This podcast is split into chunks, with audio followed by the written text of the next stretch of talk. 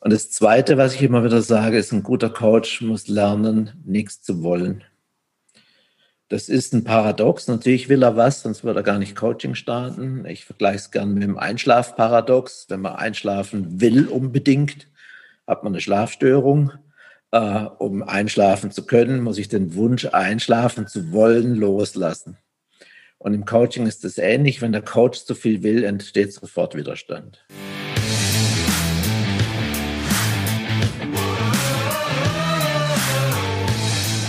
Herzlich willkommen bei dem Podcast Die Sales Couch Exzellenz im Vertrieb mit Tarek Abodela.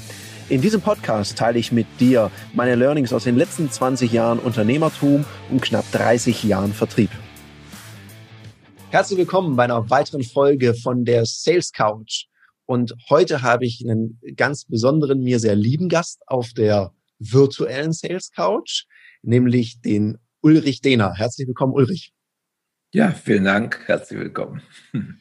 Ulrich Dehner ist, ähm, ja, wie soll ich sagen, einer meiner Lehrer. Ich habe bei ihm eine Coaching-Ausbildung gemacht, habe da sehr viel von profitiert. Da kommen wir später dazu.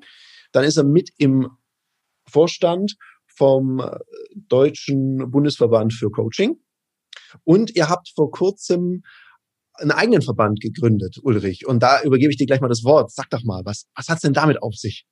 Genau, das ist der, die Introvision Association. Äh, haben wir extra Englisch gewählt, also Introvision ist das eigentlich auf Deutsch, ähm, damit wir damit auch international gehen können. Und da geht es um eine spezielle Coaching-Methode. Mhm. Und auf die werden wir heute in dem Podcast auch kommen, weil über was wir heute sprechen würden in diesem Podcast ist natürlich und ich meine, wer könnte das besser als der Ulrich? Wir wollen mal über den Coaching-Markt sprechen, über die Entwicklung, die wir da gerade erleben. Wir möchten natürlich auch über besondere Coaching-Formen sprechen. Und ein Thema, das habe ich dem Ulrich noch gar nicht gesagt. Ich möchte mit dem Ulrich auch darüber sprechen, inwiefern über so ein Format, wir begegnen uns ja hier auch gerade über Zoom, inwiefern Ulrich mit sehr viel Erfahrung auch sagt, ja, funktioniert denn Coaching auch virtuell, also digital? Geht es über Kamera gut? Was sind da seine Erfahrungen? Ich wurde das auch erst letztens gefragt. Geht es denn eigentlich oder soll ich lieber ins Büro kommen? Ich habe da eine klare Meinung dazu, die möchte ich jetzt nicht vorwegnehmen. Ich bin gespannt, was Ulrich erzählen wird. Da bin ich Ulrich, gespannt, was deine Meinung ist. Ja, ich, ich werde das auch sagen. Ich habe auch eine klare Meinung. ja, dann fangen wir doch gerade damit an Ulrich. Mhm. Du, ja. Jetzt mit der Dena Akademie, die hieß ja früher Konstanzer Seminare. Ich habe damals meine Coaching-Ausbildung da gemacht. Mhm. Mm, und ich, ich weiß gar nicht, ob ich dir das schon während der Ausbildung gesagt habe. Du hast mich ja sehr empowered und ermutigt zum Coachen, weil ich ja immer dachte, ah, als Coach, da muss man immer nur zuhören und so ganz mega einfühlsam sein und da stand ich mir, glaube ich, ein bisschen im Weg. Und du hast mir so eine Empfehlung ausgesprochen. Weißt du noch, welche das war? Ja, ich weiß schon noch. Äh, die sage ich immer wieder Leuten, die aus dem Vertrieb kommen. Ich sage, ein gutes Coaching-Gespräch ist auch nichts anderes als ein Verkaufsgespräch. Was macht man im Verkauf? Man baut erstmal Beziehungen auf, das muss ich im Coaching auch. Dann macht man eine Bedarfsanalyse, die nennen wir Problemanalyse.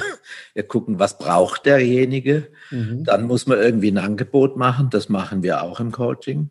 Und dann muss man gucken, nimmt er das an oder gibt es Einwände? Und es gibt eine Abschlussfrage. Und das ist eigentlich, ein guter Verkäufer ist für mich ein guter Berater und ein guter Coach. Ich habe viel gelernt von guten Verkäufern, also für meinen Bedarf, was ich überhaupt brauche, zum Teil erst gelernt. Mhm. Und also ich kann das sagen aus, aus nach meinem Erleben. Das war so. Du hast mir diesen Satz damals gesagt mhm. und dann war für mich so, okay, alles klar. Jetzt habe ich es endlich verstanden. Und das hat mir so viel Raum und Erlaubnis gegeben. Ich habe da richtig Freude dran gehabt. Und ich glaube, ich habe fast jede Ausbildung, die ich machen konnte, bei dir danach besucht. Ich habe ja auch dieses Introvision habe ich ja auch besucht bei dir. Dann mal Psychodiagnostik gemacht, ne, so die Abgrenzung, Coaching, Therapie, um auch Krankheitsbilder zu erkennen, psychische. Auch sehr spannend. Ich bin ganz, ich freue mich drauf, wenn mal wieder was angeboten wird, was weiterführendes, dann äh, kann ich das mal wieder buchen. Also ja. da äh, großes, äh, großes Kompliment. Das hat mir sehr, sehr weitergeholfen. Mhm. Wenn du jetzt sagst, ein, ein guter Vertriebler, jemand, der zuhören kann, der gut Fragen stellt und auch verbindlich mit Kunden die nächsten Schritte vereinbart, das macht einen guten Coach aus. Das würde ich sagen, macht noch einen guten Coach aus oder eine gute Coach. Ja, es sind eigentlich verschiedene Dinge. In, in der Ausbildung sage ich immer, eins der wesentlichen Dinge ist eigentlich, dass ich achtsam mit mir selber bin, weil ich muss spüren, wann bei mir eigene Themen anspringen, die mit dem Gegenüber eigentlich nichts zu tun haben. Und ich muss aber auch spüren, das ist nichts Eigenes, sondern wahrscheinlich geht es den meisten Menschen so, wie es mir gerade geht. Das ist das eine. Und das zweite, was ich immer wieder sage, ist, ein guter Coach muss lernen, nichts zu wollen. Das ist ein Paradox. Natürlich will er was, sonst würde er gar nicht Coaching starten. Ich vergleiche es gerne mit dem Einschlafparadox. Wenn man einschlafen will unbedingt, hat man eine Schlafstörung. Äh, um einschlafen zu können, muss ich den Wunsch, einschlafen zu wollen, loslassen. Und im Coaching ist es ähnlich. Wenn der Coach zu viel will, entsteht sofort Widerstand. Mhm. Ja, nichts wollen müssen. Den Spruch, den hast du ja damals in der Ausbildung auch gesagt. Mhm. Das ist für mich auch so mein Mantra im Verkaufen geworden. Genau. Natürlich möchte ich was verkaufen, und das schönste Feedback, was meine Mitarbeiterin mir gegeben hat, als wir in einem Verkaufsgespräch waren, dann sagt sie, also ich hatte irgendwie den Eindruck, so dringend hast du das Geschäft jetzt nicht gebraucht, aber desto weniger du das gebraucht hast, desto mehr wollte der Kunde. Das war toll zu sehen. Und ich glaube, das ist ein wichtiger Aspekt und dieses Thema achtsam sein. Also was bringe ich selber mit?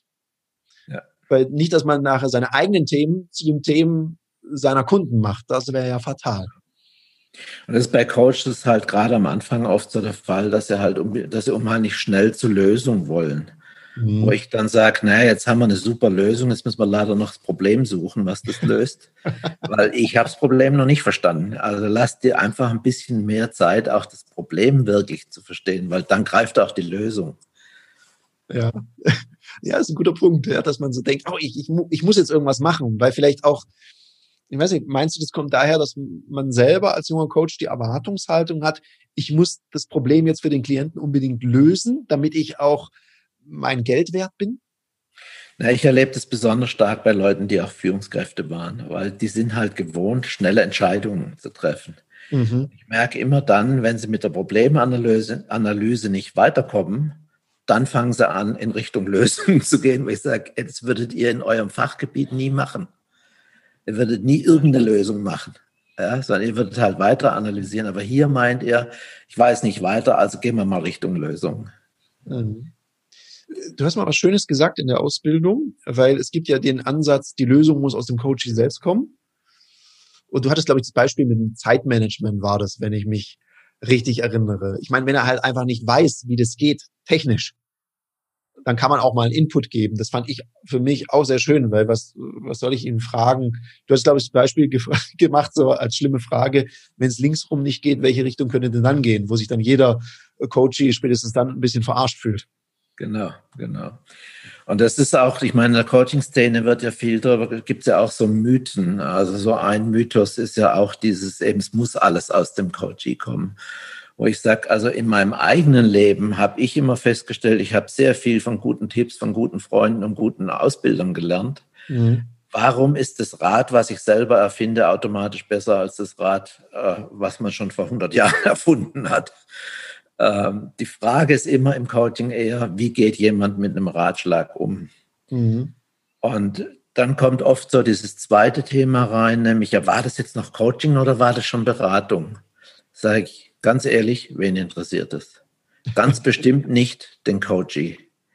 Den interessiert nur eins, bringt mich das weiter. Und ich habe ein Coaching gehabt mit jemand, da hat man mir gesagt, das ist ein absoluter Spezialist, gibt es auf dem Markt nicht wieder. Ähm, den müssen wir unterstützen. Der hat die drei wichtigsten Projekte, äh, die strategisch wichtigsten Projekte. Und der hat mir dann klar gemacht, er ist gerade dabei hinzuschmeißen. Äh, mhm weil er völlig überlastet sich fühlt. Und dann haben wir im Grunde eine Beratung gemacht darüber, wie er sein Selbstmanagement aufbauen kann. Und nach zwei Sitzungen kam er und sagt, Sie haben mir mein Arbeitsleben gerettet. Mhm. Glaub, glaubst du, dass den hätte es interessiert, ob das jetzt Beratung oder Coaching war? In dem Moment war das das, was er brauchte. Ja, und der will ja eine Lösung. Ich meine, ich habe das auch schon erlebt aus einem Coaching, der sagte, ich möchte gerne Analyse meiner Situation und dann möchte ich vertrieblich vorwärts machen. Und dann kam am Ende raus, dass wir an einem ganz anderen Thema arbeiten müssen miteinander. Und da haben wir zuerst das gemacht. Also ich glaube, so dieses, ich finde es immer für, für mich persönlich anstrengend, wenn es zu dogmatisch wird. Oh, ich darf ja. das jetzt nicht. Sag ich, naja, wenn es jetzt meinem Kunden hilft. Ich meine, ja. in welchen, in wessen Dienst stehe ich denn? Dass ich nachher allen sehe, ich habe dem so lange Fragen gestellt, bis er ohnmächtig wurde, oder ich habe Wirkung erzielt. Es geht ja am Ende vom Tag, bucht doch jeder Coaching wegen einer Wirkung. Irgendwas, was ich verbessern oder erreichen möchte, selber. Ich meine, solche, solche Mythen gibt's ja auch im Verkauf. Ne? Ich kenne Verkaufstrainer, die sagen, darfst nie fragen, darf ich Ihnen helfen? Wo ich sage, ganz ehrlich, wenn ich im Obi stehe und keine Ahnung habe, wo ich das Zeug finde, was ich suche, und da kommt einer, fragt mir, ob mir helfen kann, bin ich dankbar. Ja, ich glaube, es geht immer so immer und nie, finde ich sowieso genau. schwierig. Also manche tun ja so, ich, ich sage das gerne in meinen Vorträgen, da sage ich, manche tun ja gerade so, wenn man einmal ein Konjunktiv verwendet, dann stirbt jemand. Genau. Ja, also das ist so, oh Gott, er hat es gesagt, er hat ein Würde benutzt. Und ich glaube, es geht so um den Gesamtkontext. Wenn jemand natürlich von seiner Grundart wahnsinnig devot ist ja. und der dann noch 13 Konjunktive einbaut in den Satz, dann ist es ungünstig für ihn. Ja. Ja, wenn es jemand, der sehr straightforward ist, normalerweise mal ein Konjunktiv verwendet, dann ist es wahrscheinlich nicht kriegsentscheidend. Und ich genau. glaube, den Kontext zu sehen, darum finde ich das schön, dass du das auch so sagst und bin dir auch dankbar, weil es ja auch die Leute ein bisschen entmutigt, weg von dem Dogma hin zu den Menschen, um die es wirklich geht, nämlich den Klienten. Um genau. den geht's ja in der Sache und nicht um mich selber, dass ich sage, ich habe das jetzt glorreich so gelöst. Ich sage ja auch immer, es lässt sich im Coaching gar nicht sauber abgrenzen. Es gibt Überschneidungen äh, hin zur Therapie, es gibt Überschneidungen hin zur Beratung, zum Training, äh, zum Supervision. Ähm, so sauber kann man das gar nicht abgrenzen. Es gibt sicherlich Bereiche, wo ich sage, da würde ich jetzt sagen, das gehört in die Hände eines Therapeuten, das gehört nicht in die Hände eines Coaches. Ähm, aber es gibt auch viele Überschneidungen ich, ich weiß noch, wie du mal gesagt hast, und das hat mich tatsächlich in einem meiner ersten Coachings während der Ausbildung gerettet, weil wir haben darüber diskutiert, Therapie oder Coaching, und du hast mal gesagt, vielleicht ist ja auch beides gut. Häufig braucht beides. Ja. Und das war gerade mein erster Case, war gleich so ein, eine krasse Nummer, wo, wo ich dich dann auch anrief. Ich weiß noch, wie gesagt, du, Ulrich, ich glaube, ich habe hier so einen speziellen Fall. Und das war dann sehr hilfreich, weil du gesagt hast, ja, dann stimm dich halt ab und beides ist doch auch gut. Wenn man in, in einen Coaching-Pool aufgenommen wird von einer Firma, dann gibt es immer so typische Frage, wann würden Sie eher Therapie empfehlen und wann Coaching? Und ich sage äh, ganz selten, dass ich äh, das eine oder das andere empfehle, sondern äh, entweder haben wir einen Fall, da muss jemand in die Klinik, dann brauchen wir nicht über Coaching reden. Ja, oder er macht eine ambulante Therapie, dann braucht er Therapie und Coaching, weil er braucht jemanden, der ihn begleitet. Wie gehe ich morgen mit meinem Chef um? Und da habe ich nicht so arg viel Vertrauen in die Therapeuten, die die Businesswelt oft überhaupt nicht kennen. Ja, genau. Der, der muss ja auch in seinem Alltag noch erfolgreich sein und seine Leistung abrufen. Und äh, wenn dann einer, jetzt sagen wir mal, einen sehr praxisfernen Vorschlag kriegt, dann hat er plötzlich noch mehr Stress in seiner Arbeitswelt. Darum denke ich, ist so beides abgestimmt miteinander oftmals der bessere Weg, dass er dann auch wieder integrativ unterwegs ist und sagt, okay, ich, ich habe jetzt jemand, der mich da begleitet und ich habe jemand, der sich dann auch um meine psychische Gesundheit kümmert. Und man muss oft sehen, es hat auch was von Rahmenbedingungen zu tun. Also ich selber habe auch eine Ausbildung in Traumatherapie und habe ja früher therapeutisch gearbeitet und Therapeuten ausgebildet. Ähm, aber ich, wenn jemand ein Trauma hat, mache ich nie selber. Nicht, weil ich es nicht könnte, sondern weil ich sage, ich habe gar nicht den Rahmen. Der mhm. braucht einen, einen, Rahmen, den ein Psychotherapeut leisten kann, dass er in jeder Zeit anrufen kann und erreichen kann. Ich bin oft ja. unterwegs. Äh, und dann schicke ich ihn lieber irgendwo hin, um seine Trauma, um seinen Trauma zu bearbeiten und mache es nicht selber, weil das, die Rahmenbedingungen spielen einfach eine große Rolle. Ich glaube, wir haben in unserem Beruf auch Verantwortung. Also auch mal zu sagen, okay, und das ist jetzt wirklich nicht mein Bereich, geh dahin. Ich glaube, das ist manchmal besser für einen selber und auch für den Klienten, als so diese, ich kann alles. Genau. Mhm. Ja, ist wie mit den Alsbeck-Werkzeugen, äh, ne, die dann eigentlich nichts richtig können. Ja, All Allwetterreifen ist so ein Beispiel. Äh. Ja, also wenn, wenn Schnee hat und richtig kalt ist, dann ist ein Winterreifen gut und sonst nehme ich den Sommerreifen. Aber es ist bei euch im Vertrieb ja wahrscheinlich ähnlich, oder? Ich meine, äh, wenn ein Verkäufer, der äh, alles verkaufen kann äh, und der, der immer meint, meine Produkte gehen für alles, äh, stelle ich mir auch schwierig vor. Ja, das ist auch immer ein Punkt. Es, es, gibt, es gibt so eine Frage, die ich oft stelle. Für wen sind deine Dienstleistungen, dein Produkt absolut nicht geeignet. Genau. Um das auch zu sagen, ich meine, wir beide kennen das auch vom äh, Trainermarkt und vom äh, Coachingmarkt. Man kriegt ja auch manchmal Anfragen und dann spürt man schon, vielleicht, wenn es mal mit der Chemie nicht stimmt oder man merkt, ich habe keinen Zugang zu dieser Branche oder irgendwas funktioniert nicht, dann sage ich auch dem Kunden, in dem Setting, glaube ich, wäre das besser. Und ja. ich merke, ich weiß nicht, wie deine Erfahrung da ist, ich merke, das macht manchmal mehr mit der Reputation in eine positive Richtung, als wenn man dann so einen Auftrag schon mit Bauchschmerzen annimmt, ist dann so halb gut absolviert und dann sagen die ja nicht nachher, ich habe den Ulrich überzeugt, das zu machen oder den Abulela da. Und naja, ist halt doch nicht gepasst, hat doch nicht gepasst. Hätte ich mal, wäre ich mal lieber auf seine Vorbehalte eingegangen, sondern das heißt, ah, der hat es nicht gut gemacht. Das bleibt ja an einem hängen. Ich hatte das ja mal ganz krass. Da hat eine Firma ein Strategie-Meeting machen wollen und wollten unbedingt mich, weil sie mich schon vom Führungstraining kannten. Und dann habe ich gesagt, nee, dann nehmen Sie eigentlich besser meinen Mitarbeiter. Nee, nee, Sie wollten schon die Nummer eins haben, sage ich, aber in dem Fall bin ich nicht die Nummer eins. Und jetzt erklären Sie mir mal, warum Sie unbedingt die Nummer zwei haben wollen, wenn Sie auch die Nummer eins haben können. Ja. Ich sage, ah, ist das so? Sage ich, ja, das ist so. Ah, ja, dann nehmen wir den.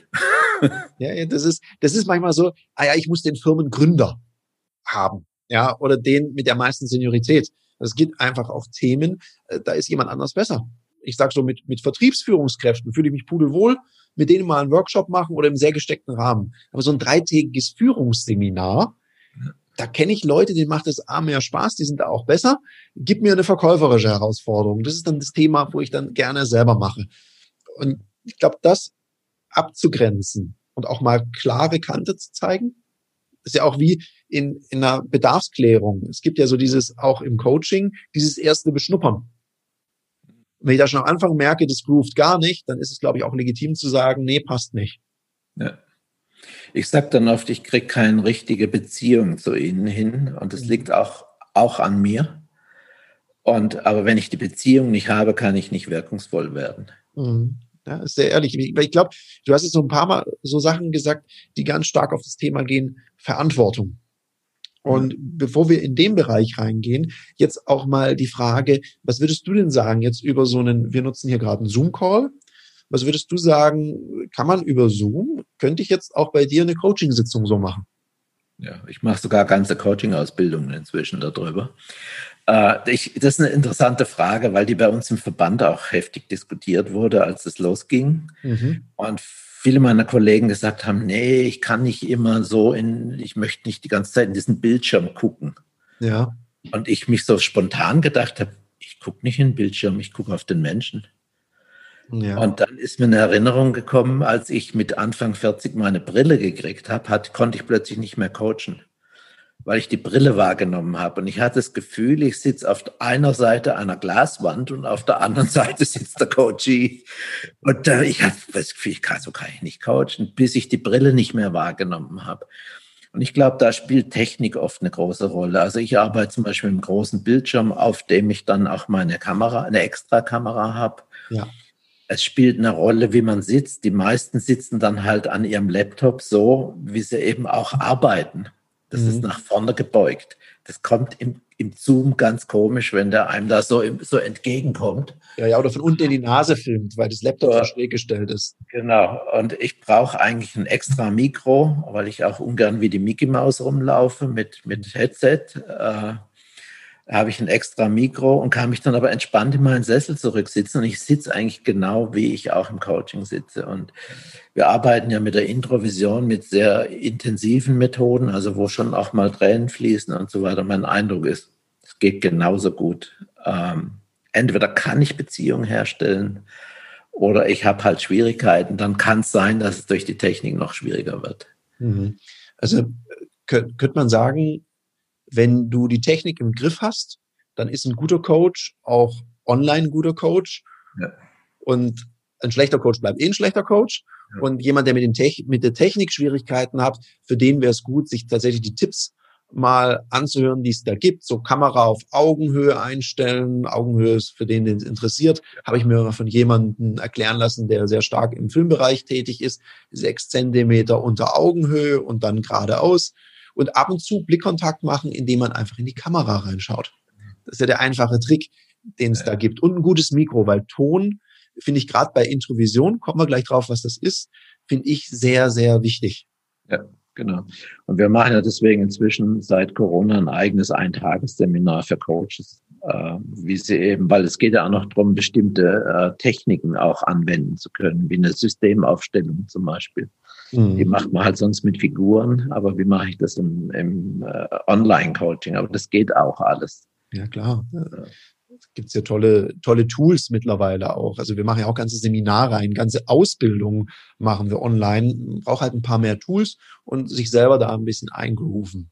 Äh, weil du vorher gefragt hast, äh, welche Meinung ich habe. Ich habe genau die gleiche. Also ich bin ja. sogar richtig begeistert über diese digitalen Formate, weil ich merke, dass es für den einen oder anderen Kunden im Coaching sogar einfacher ist, als hier an Bodensee zu fahren genau. sich mal in sein Kämmerchen zurückzuziehen und mal ein oder zwei Stunden sich Zeit für sich zu nehmen und danach auch nicht gleich ins nächste Meeting zu müssen, sondern sich das selber zu gestalten, dass sowas auch wirken kann. Also ich finde, es hat viele Vorteile, dieses digitale Format.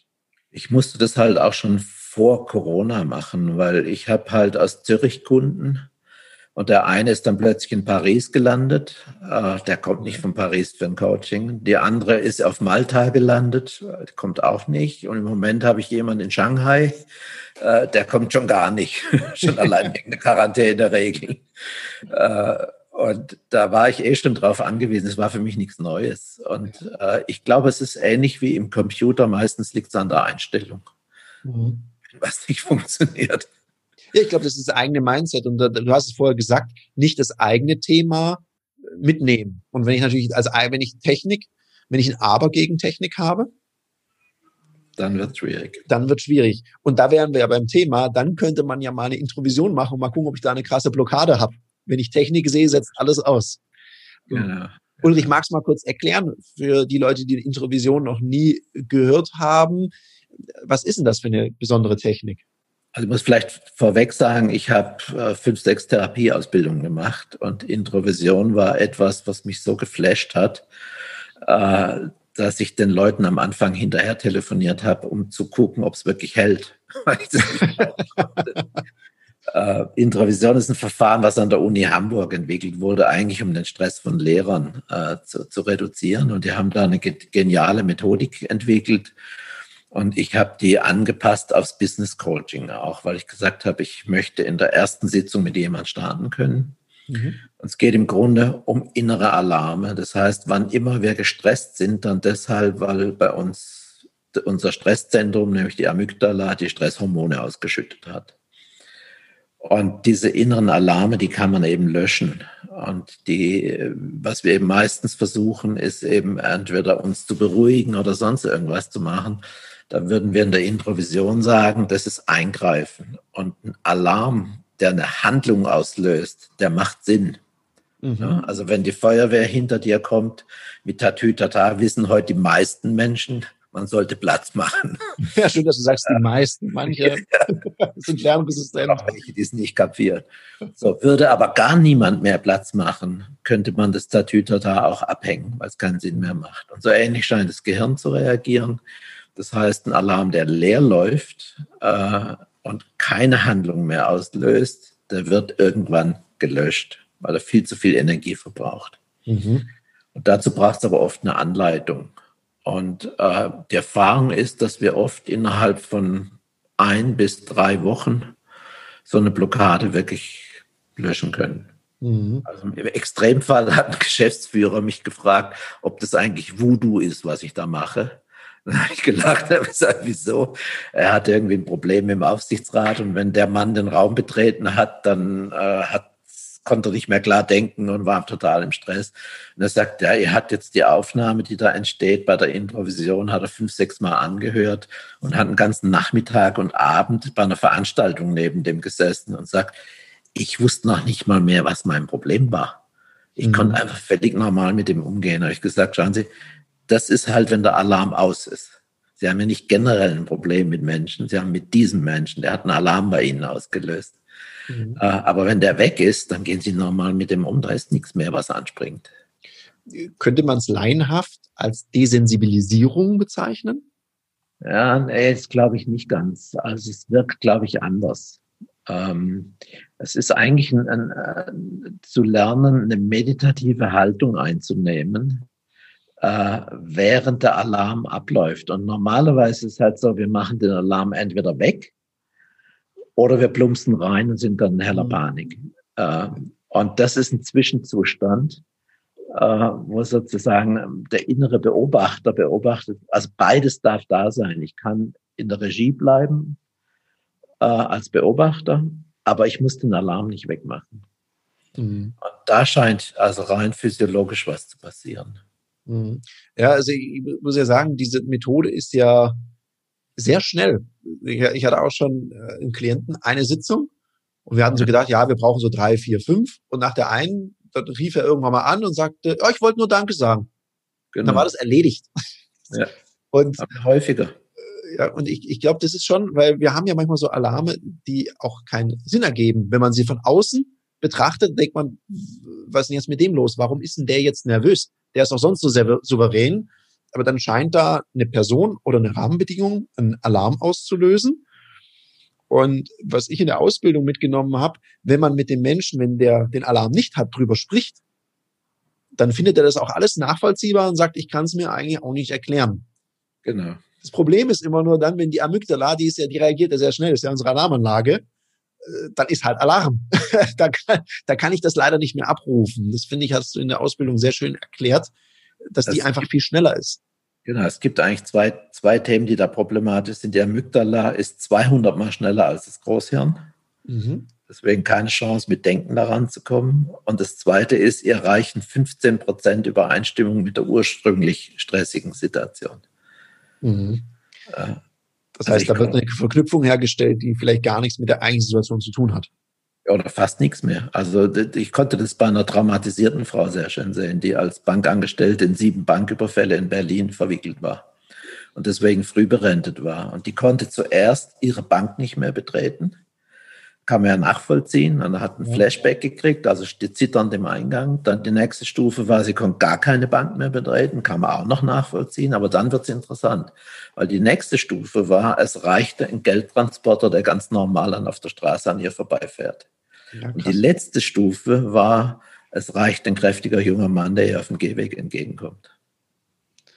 Und da erstmal drauf zu kommen, was der Auslöser ist oder welcher, welcher Satz da wichtig ist. Das haben wir in der Ausbildung hoch und runter geübt. Ja. Es muss ja was auslösen. Ich muss ja als Coach in der Begleitung äh, diesen Alarm auslösen können. Das ist sehr wichtig während der Sitzung. Und da braucht man, ich glaube, das ist, das ist die Hauptarbeit, das zu finden. Und dann gibt es ja auch eine sehr, wie ich finde, gute Anleitung, wie man dadurch begleitet wird. Ja. Das zu machen. Also auch als Coach in der Ausbildung. Die macht es ja äh, sehr schön strukturiert und dass man auch eben üben kann. Ja, man kann es eben auch zum Beispiel im Verkauf benutzen. Ne? Es gibt so viele Verkäufer, die in puncto Kaltakquise einen Alarm haben. Ja, total. Da, da kann man diese. Ja, aus eigener Erfahrung sagen.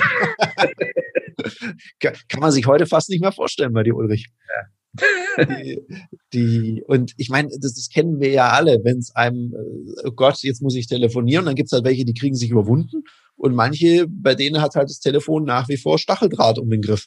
Genau. Und da kann so eine Technik sehr hilfreich sein. Ich hatte mal einen Klienten, der hatte ein Thema mit Geld. Ich meine, da war ich ganz am Anfang von meiner Karriere. Da hätte ich mir diese Technik übrigens gewünscht, Introvision. Ich habe ihm dann ein Buch geschenkt über Geld ist schön. Ich glaube, das hat nicht geholfen.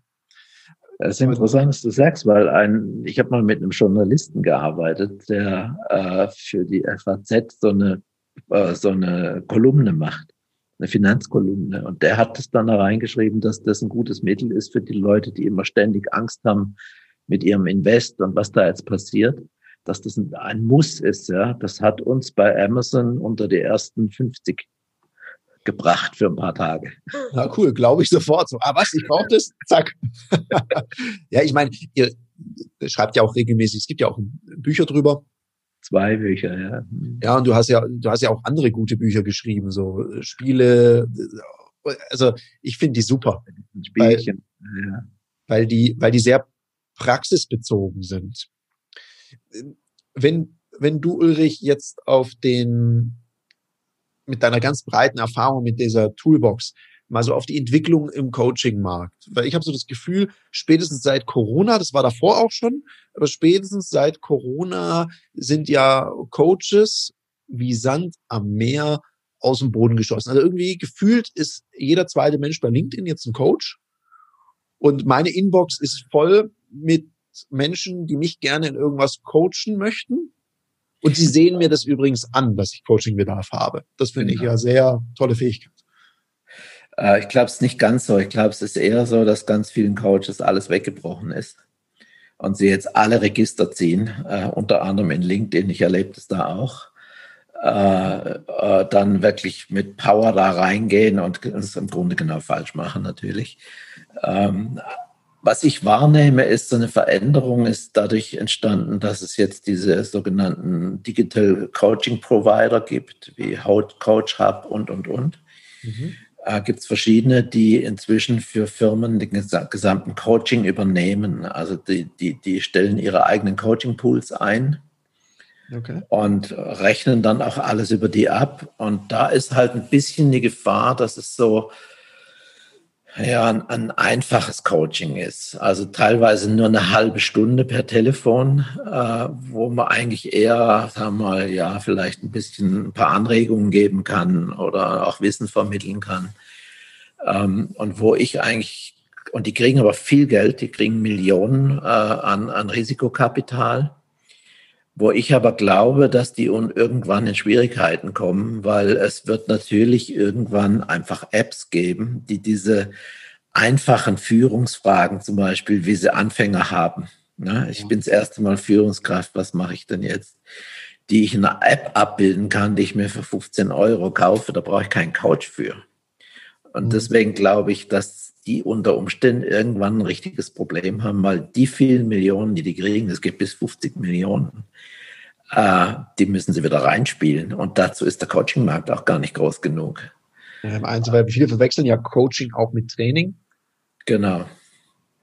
Ja, das ist dann eben auch noch eine Schwierigkeit, weil wie gesagt, es ist auch nicht einfach, das abzugrenzen, das Coaching. Aber plötzlich ist halt jeder Coach. Ne? Also ich habe es im Großkonzern ja erlebt, da haben sie aus einem Teamleiter über Nacht einen Teamcoach gemacht. Und ich weiß nicht, was der in der Nacht gelernt hat. Aber es muss jedenfalls sehr viel gewesen sein, weil wir machen anderthalb Jahre Ausbildung für einen Coach. Ja, ich wollte gerade sagen, da hätte ich mir viel Zeit sparen können, aber es wäre wahrscheinlich, wir hätten uns nicht kennengelernt. Das hätte ich sehr bedauert und ich weiß nicht, ob ich dann die Toolbox gekriegt hätte in der Nacht. Keine Ahnung, was die da für eine Technik haben. Okay. Und ich meine, du sagst ja, die, die, die, also das vertriebliche Vorgehen äh, würde ich jetzt mal so als ho, semi-gut äh, bis katastrophal bezeichnen. Also wirklich teilweise, und ich, ich das weißt du, Ulrich, ich liebe ja Verkäufer. Ich äh, höre ja fast jedem zu. Das ist, glaube ich, bei mir im Zeitmanagement ein Loch, weil ich frage dann interessiert nach und versuch's zu verstehen. Ich krieg dann nichts Konkretes angeboten oder Dinge, die halt auch gar nicht zu mir passen. Mhm. Und wenn ich dann mal nach einer Ausbildung frage oder äh, frage, auf welcher Grundlage machen wir das denn, dann wird's halt sehr dünn. Und ich habe nichts dagegen, wenn die Vertrieb machen. Ich komme zurück zu dem Thema von vorher, zum Thema Verantwortung. Wie schätzt du denn das ein? Von der, weil ich glaube, so eine gewisse Qualität, auch für den Kunden wird es ja immer schwieriger festzustellen, hat jemand eine fundierte Ausbildung? Also kann der auch das, was er da verspricht? Ja, da muss man sagen, da hat sich aber schon einiges professionalisiert. Äh, also, weil inzwischen gibt es ja verschiedene Coaching-Verbände, also unter anderem auch unseren, der übrigens ein reiner Business-Coaching-Verband ist. Ähm, und da werden natürlich auch Ausbildungen zertifiziert. Und ist, was ich mitkriege bei den Kunden ist, dass die schon drauf gucken inzwischen. Hat da jemand überhaupt eine fundierte Ausbildung? Das mhm. ist ein, aber es ist, nur, es ist halt ein Punkt. Und da gibt's halt sehr große Unterschiede. Also ich staune ja immer, wie das gibt Coaches, die lassen sich unterschreiben, dass sie nur für den Prozess zuständig sind, aber nicht fürs Ergebnis. Sag ich, dann würdet ihr das bei eurem Arzt auch akzeptieren. oder beim Chirurgen oder sonst irgendwo. Ich glaube, unser Coaching-Ansatz ist ein bisschen anders, als es oft gele zumindest gelehrt wird. Ich glaube, es wird oft anders gelehrt, gelebt. Aber mhm. äh, die Lehre ist oft eben, der Coach ist nur für den Prozess zuständig und, äh, und äh, nicht, nicht fürs Ergebnis. Das stimmt natürlich und stimmt nicht. Ähm, unser Bild ist nicht, dass wir irgendwie ein Reisebegleiter sind, sondern wir fühlen uns als Reiseführer. Und da habe ich natürlich eine gewisse Verantwortung. Und da wir eben auch Hinweise geben oder Vorschläge machen und natürlich genau schauen, wie geht der Coachie damit um. Also wir würden nie sagen, es geht nur so. Ja, äh, das ist natürlich Blödsinn, wenn man das im Coaching macht. Ähm, aber wenn der das annimmt, wir haben dann natürlich auch eine gewisse Verantwortung mit den Vorschlägen. Also kann der damit scheitern oder nicht? Passt es in sein System rein? Ja, was im einen System super funktioniert, kann im anderen ins Genick brechen. Ja. Wenn ich ein System habe, wo jemand, sagen wir mal, äh, wo sehr viel diese Führer, die früheren Führer gefordert sind, ne, der muss durchsetzungsstark sein, der muss sagen, wo es lang geht und ich mache dem Vorschlag, der vielleicht in der Firma super funktioniert, die auf Kooperation ist und äh, Coaching-Ansatz in der Führung, da geht der ein damit.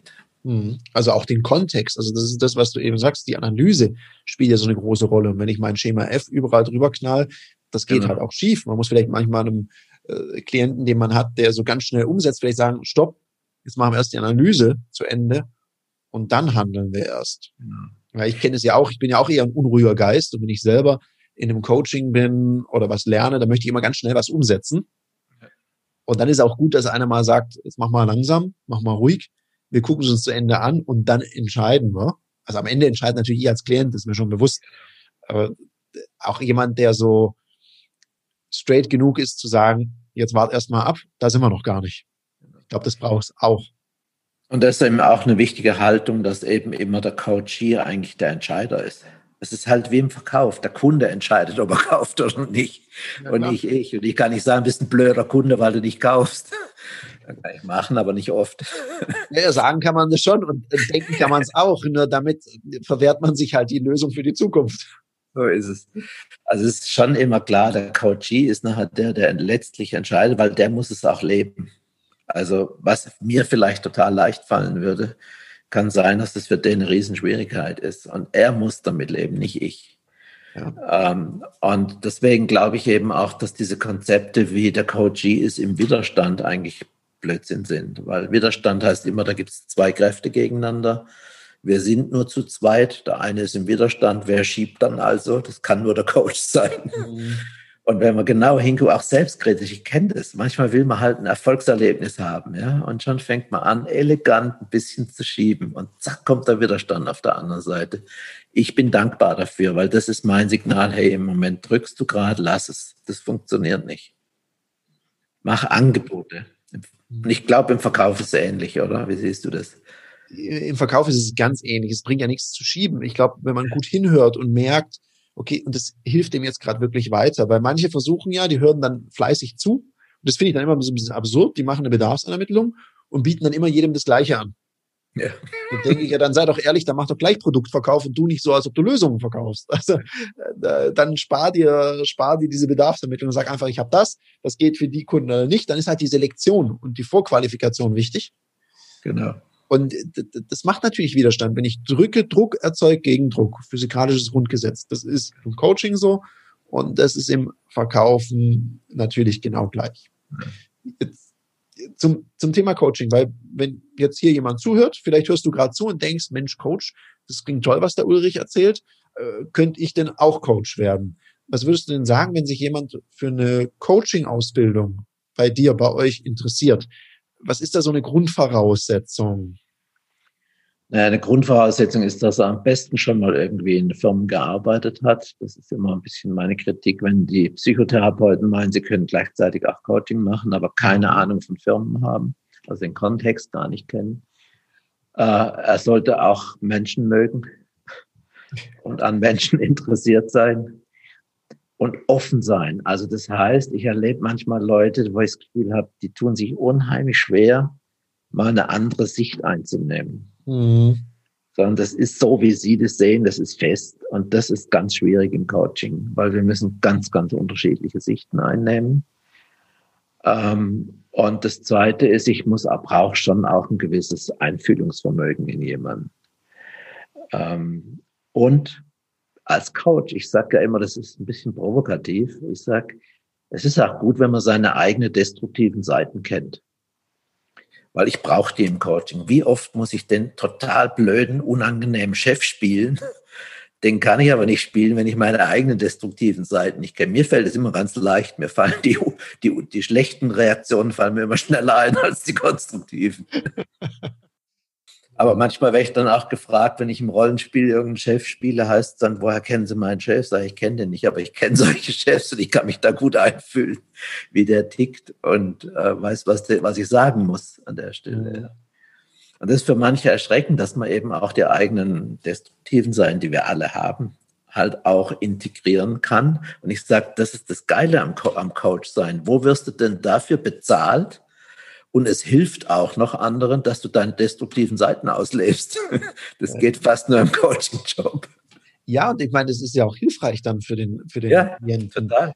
Was mir sehr geholfen hat, bevor ich in das Coaching bin, hatte ich, das war jetzt nicht geplant, aber ich hatte zufällig kurz davor ähm, relativ langes Coaching selber gemacht, wo ich mich mit mir selber beschäftigt habe, mit den großen und vielleicht den etwas kleineren Stärken. Und das hat mir dann total geholfen, weil ich dann auch da voll damit sein konnte. Und ich wusste, wenn ich ein Feedback gekriegt habe, ja, das ist so. Ja. Stresst manchmal die Feedbackgeber dann, wenn man dann sagt, ja, das kenne ich von mir. die so, ja, ich habe jetzt eigentlich was gesagt, da müsste doch jetzt Widerstand kommen. Und dann kommt nur so, ja, das kenne ich von mir. Manchmal ist das so. Ja. Ja, das, das ist gut, okay. Das heißt also, wenn man, wenn man das erfüllt, wenn man also schon mal in einer Firma gearbeitet, so ein bisschen Berufserfahrung wäre gut. Wenn man von okay. sich sagt, ich kann auch mal die Perspektive von jemand anders einnehmen, mich ein bisschen einfühlen in die Leute. Wenn ich grundsätzlich offen bin, auch für andere Perspektiven und Sichtweisen, also nicht zu sehr in meine eigenen Hypothesen verliebt bin, ja. sonst wird es ja dieses, sonst wird dieses Nichts wollen müssen, wird dann sehr, sehr anspruchsvoll. Und wenn man auch seine destruktiven Seiten kennt, ich meine, das kannst du ja auch in einem Coaching, ich glaube, das kann man auch ein bisschen vermitteln. Also viele sagen ja auch, Alter sei äh, wichtig und ich sehe das nicht so. Also ich habe auch wirklich junge Leute im Coaching ausgebildet, die sehr gut waren. Und ich habe denen immer gesagt, weil die dann auch immer Sorge haben, ja, also ich bin jetzt gerade mal 28 und soll da jemand coachen, sage ich, du, Alter ist keine Kompetenz. Mhm. Alter, das entsteht von allein. Und manche haben mit 28 mehr Lebenserfahrung als manche mit 50 gekriegt. Mhm.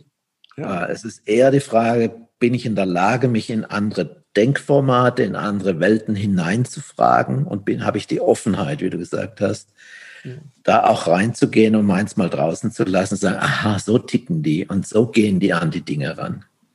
Weil das ist das Nächste, was es, glaube ich, als Coach braucht, das ist nicht so viel zu werten. Hm? Wie meinst du das? Naja, ich mache ich mach mach oft einen Unterschied zwischen Absicht und, und Weg zum Beispiel. Ne? Weil manchmal kriege ich Führungskräfte geschickt, die deshalb kommen, weil sie die Axt im Wald sind ne? und viele Mitarbeiter vertrieben haben. Äh, die entsprechen nicht ganz meinem Wertekanon. Äh, so, wie gehe ich damit um? Indem ich eine Trennung mache, dass ich sage, deren Absicht ist eigentlich völlig okay. Die wollen erfolgreich sein. Sie glauben nur, dass wenn sie viel Druck machen und wenn das nicht hilft, noch mehr Druck machen, dass das sie zum Erfolg bringt. Und dann stelle ich das einfach in Frage. Sag, und haben Sie den Erfolg? Nee, sage ich. Wären Sie interessiert dran, dass wir dran arbeiten, wie die Leute, dass die Leute endlich tun, was sie von ihnen wollen? Ja, ja, auf jeden Fall. Sage ich, gut, was müssen wir ändern? Mhm. Ja. Und dann kommen wir ganz natürlich, ohne dass ich sagen muss, hey, so kann man doch nicht mit Leuten umgehen oder sowas. Ja kommen wir auf natürlichem Weg zu einer Veränderung. Und er fühlt sich angenommen, weil ich sage, nee, Sie wollen erfolgreich sein, ist doch toll. Ja, also nicht das Bewerten, den Weg, sondern seine Absicht, seine Intention schätzen. Genau. Und dann kann man ja mit dem Klienten, weil der, der will ja nicht so sein. Niemand sagt ja, oh, ich möchte der krasse Chef sein, weil ich deswegen super, sondern der macht es ja irgendwo zweckgebunden. Er hat den Glauben, dass es so funktioniert. Ja, aber so äh, muss ein Chef sein. Vielleicht hat er selber immer so einen Chef gehabt. Ist ja auch manchmal spannend. Ich finde ja manchmal interessant, was einem im Coaching alles so erzählt wird, was, was man dann so mitkriegt und wie jemand selber sozialisiert wurde. Und der denkt sich, oh, hat ja bei mir oder hat ja für mich funktioniert. Mich hat es damals motiviert. Genau. Ich weiß ja noch, als junge Führungskraft, ich habe immer gedacht, jeder, der im Vertrieb bei mir arbeitet, der lässt sich genauso motivieren wie ich, also alle mir nach. Und habe dann gemerkt, ui, irgendwie scheint es nur eine Teilgruppe zu motivieren. Ja, das ist ja auch, das muss man auch mal lernen und das ist okay. Ich glaube, was man ja selber sein sollte als Coach, ist auch selber ein guter Lerner und auch so ein bisschen neugierig sein und den Prozess zu lieben. Ja. Einfach zu sagen, okay, das braucht jetzt, das hat, ist jetzt ein Prozess bei sich selber und auch bei seinem Klienten. Und dann kommt noch eins hinzu, das sage ich den Leuten vor der Ausbildung immer, es ist wichtig, dass sie bereit sind, sich auch auf sich einzulassen, weil mhm. ihr Haupttool im Coaching ist ihre eigene Persönlichkeit. Die sollte man sauber halten, wie ein Handwerker. Äh, das heißt, wenn ich mich nicht auf mich einlasse, und ich habe das manchmal, dass Leute dann meinen, sie sind die Größten und die Besten und die Tollsten, die bringen nie eigene Themen in die Ausbildung ein. Und ich habe das Gefühl, sie lernen auch langsamer und weniger. Mhm. Ja, wenn man das selbst erfährt, ich fand es immer sehr nützlich. Ich dachte zum Beispiel, dass ich für Trance-Induktion überhaupt nicht geeignet bin. Und ich habe immer mitgemacht, wenn du das gemacht hast. Ja. Und ich habe gemerkt, das funktioniert bei mir knaller. Ja. Also ich war immer, ich glaube, ich war noch nie so gut erholt wie nach diesen Tagen. habe das immer schön mitgemacht. Oder habe manchmal gespürt, oh, ich habe da so ein ähnliches Thema wie jemand, der gerade vorne ist genau. und vormacht. Also das fand ich für mich sehr, ähm, sehr spannend. Auch dieses, ich sage immer so schön, Erlebnis bringt Ergebnis. Und das sagst du ja auch, wenn ich das selber mal erlebe, kann ich ja ganz anders auch da mitreden und mich einfühlen in den anderen. Ja, und man sollte nicht glauben, dass man irgendwann fertig ist mit seiner Entwicklung. Also mein, mein Ansatz dort ist, fertig bin ich vielleicht, wenn der Deckel vom Sarg zugemacht wird. Und selbst da weiß man es nicht genau, wie es weitergeht. Wir, wir, wir werden es dann später erfahren. Nur es gibt ja keine Erfahrungsberichte aus dem Bereich. Ja. Aber wenn Leute eben nicht mehr an sich selber arbeiten, bleiben sie stehen, ist meine Erfahrung. Also ja. dann geht es nicht mehr weiter. Und, und wenn sie nicht wirklich neugierig auf Neues sind und wie Dinge noch gehen könnten oder anders gehen könnten, dann das werden gern so die mittelprächtigen Coaches nachher, die halt so 0815-Stil fahren, aber nicht wirklich weiterkommen. Ich finde, es ist auch ein schönes Schlusswort und ich wünsche den allen, die da draußen sind und jetzt gerade uns zuhören, wünsche ich, dass sie eben Coaches haben oder an Coaches geraten. Man kann ja auch auf der Homepage nachgucken bei den jeweiligen Verbänden, die neugierig sind, die selber gute Lerner sind, die an sich selber arbeiten. Das finde ich auch glaubhaft und das entfaltet, finde ich, auch in einem Gespräch mit dem Klienten Sogwirkung. Wenn du jetzt dazu hörst und sagst, Mensch, das Thema Coaching-Ausbildung oder eine Weiterbildung ist für mich total spannend, dann wir tun das in die Show Notes rein, die äh, Links zum Ulrich, zur Dena Academy, auch zum Thema Introvision und was es da sonst noch gibt, das packen wir alles in die Show Notes. Ansonsten findest du den Ulrich auf allen Kanälen, die es so gibt. Ja, also ich glaube, LinkedIn ist am einfachsten, aber sonst ist er auch in Social Media aktiv. Erst letztens habe ich den Ulrich sogar bei Clubhouse gehört. Da habe ich mich sehr gefreut, dass ich Ulrich Dehner im Clubhouse, da gehe ich doch auch mal rein und höre rein. Und das war dann auch spannend. Also ich finde es auch total cool, dass ihr als Firma auf diesen Kanälen euch da sehr öffnet und ausprobiert. Und ich finde, da bist du ein glaubhaftes Vorbild, weil ich kann sagen, neugierig bist du da allemal. Was ich alles an technischen Gadgets von dir schon kennengelernt habe und worüber wir uns austauschen, ist immer sehr schön. Von daher, lieber Ulrich, vielen Dank und du hast das Schlusswort. Ja. Ja, vielen Dank, dass du mich eingeladen hast. Ich mache das immer gern. Äh, ich finde das immer spannend. Auch die Fragen äh, bringt einen immer wieder ans Reflektieren. Vielen Dank. Das war eine Folge von Die Sales Couch. Danke, dass du hier deine Zeit investiert hast und bekanntlich bringt ja die Investition in dich selbst die beste Rendite. Und eins noch, ganz wichtig, vom Zuschauen ist noch niemand Meister geworden. Also, setz die Erkenntnisse, die du aus diesem Podcast gewonnen hast, für dich persönlich um. Wenn dir der Podcast gefallen hat, dann lass mir eine 5-Sterne-Bewertung da, hinterlass einen Kommentar und vor allem abonniert diesen Kanal, damit du in Zukunft keine Folge mehr verpasst. Und wenn du jetzt das Gefühl haben solltest, dass du jemanden kennst, der diesen Content auch unbedingt erfahren sollte, dann teil den mit ihm, weil Sharing is Caring und in diesem Sinne viel Erfolg beim Umsetzen.